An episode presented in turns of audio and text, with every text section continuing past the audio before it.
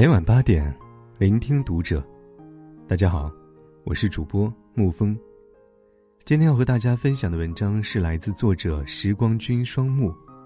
结婚十年，分床十年，五十二岁刘若英婚后生活曝光，夫妻到最后都变成了室友。许久未见的刘若英终于出来重新营业了。前段时间，她推出了全新专辑《各自安好》。掐指算来，距他上次发专辑的时间已经时隔六年之久了。乍听之下，六年没发片，于一位歌手来说，似乎是件蛮严重的事情。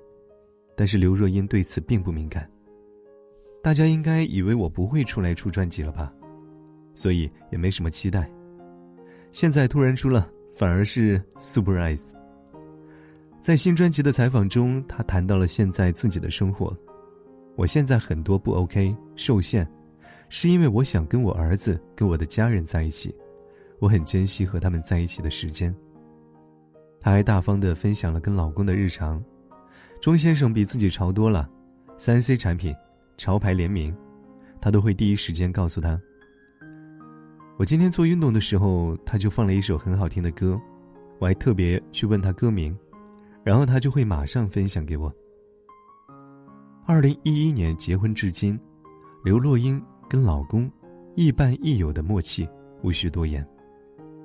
最触动我的是她在《我敢在你怀里孤独》一书当中描绘过她跟钟先生婚后的生活状态。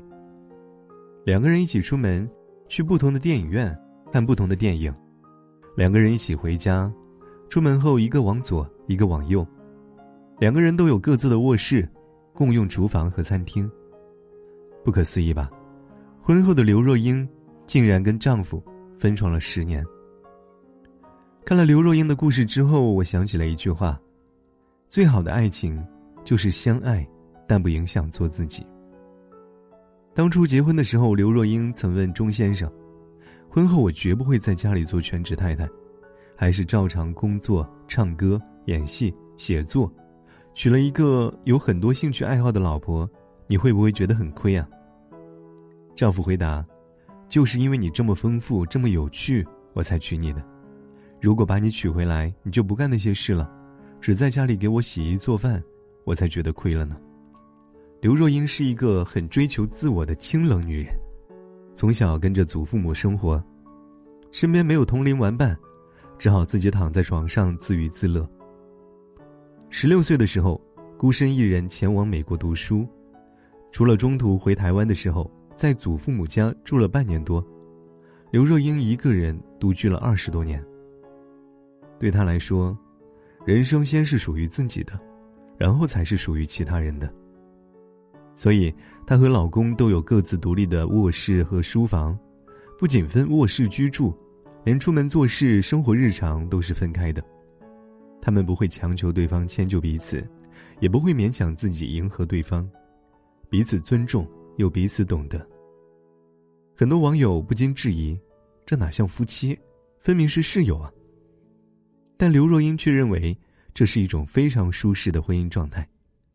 正如她所说：“因为保有你，我感觉自己幸福；同时保有自己，所以才能安心自由。”成年人的感情最珍贵的，莫过于“舒服”二字。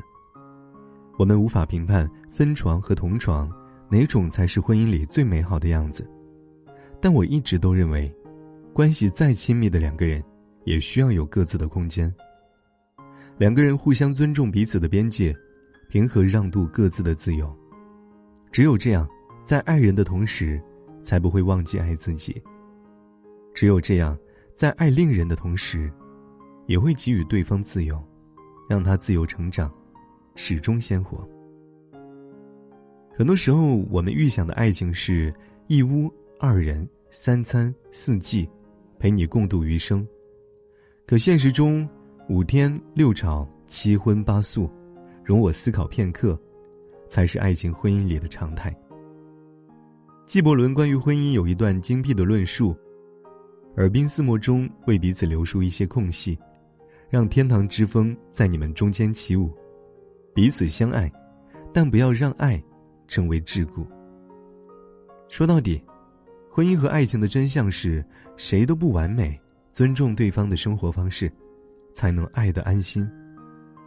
豆瓣评分高达九点六分的纪录片《人生果实》，记录了一对普通的日本夫妻。修一是日本建筑师、大学教授，英子是一名普通的家庭主妇。他们每天种菜、施肥、挖土豆、挖竹笋、摘樱桃、做饭，生活平淡琐碎。修一和英子在生活习惯上完全不一样，修一最爱吃土豆，而英子最讨厌吃土豆。修一爱吃传统日式早餐，英子却爱吃西式早餐。修一不喜欢吃蔬菜。而英子却特别喜欢吃蔬菜。修一做事缜密，喜欢整理，所有的东西都按照色彩、大小分类，放在固定的位置。而英子做事不够细心，记性不好，经常忘记关煤气，忘记关水龙头。按照常人的理解，这样的两个人生活在一起，肯定是三天一小吵，五天一大吵。可是结婚七十年来，两个人几乎没有吵过架，红过脸。英子讨厌吃土豆，却总是变着花样的做各种有土豆的菜给秀一吃。两个人喜欢的早餐不同，英子就每天做两种早餐。修一吃日式海苔米饭，他吃西式面包抹自制果酱。修一也不强行要求英子改掉忘事的习惯。英子会忘记关煤气，修一就在煤气炉旁写着：“正开着煤气呢，别忘了。”英子会忘记晾衣服。修一就在洗衣机旁写着：“正在洗衣服，别忘了。”英子喜欢买各种各样的餐具，尽管家里已经非常多了，但修一总是说：“买吧。”英子感叹道：“修一从来没有干涉过我的自由，现在回想起来，我想做什么，想买什么，他都由着我。”每个人的心中都有一个理想伴侣的标准，但现实却是。每个人都有或多或少的缺点，理想伴侣几乎不存在。任何改变别人念头和想法，都在消耗你和对方的心力，都会彼此折磨。尤其是在亲密关系中，夫妻之间一定是各自独立、互相体谅、彼此尊重的，而不是以爱的名义试图控制对方，逼着对方放弃自我，依附和听从自己。就像你喜欢吃辣的。我喜欢吃淡的，这都没关系。重要的是，你不用为了我放弃自己的坚持，我也不必因为你收起自己的主见。谁也不控制谁，谁也不束缚谁。有人说，幸福婚姻就是两个人在婚姻中过好单身生活，深表赞同。真正的爱，从来不是控制伴侣来取得掌握权，而是共同成长，互相宽容。彼此独立在婚姻里是一种爱情哲学。在《幸福三重奏》里，于谦和千嫂白慧明的相处模式，也让很多网友羡慕不已。结婚二十多年来，老夫老妻的于谦和白慧明，相处之间更像是君子之交淡如水，两个人的情感状态很是平淡，这平淡之余却是朴素的幸福。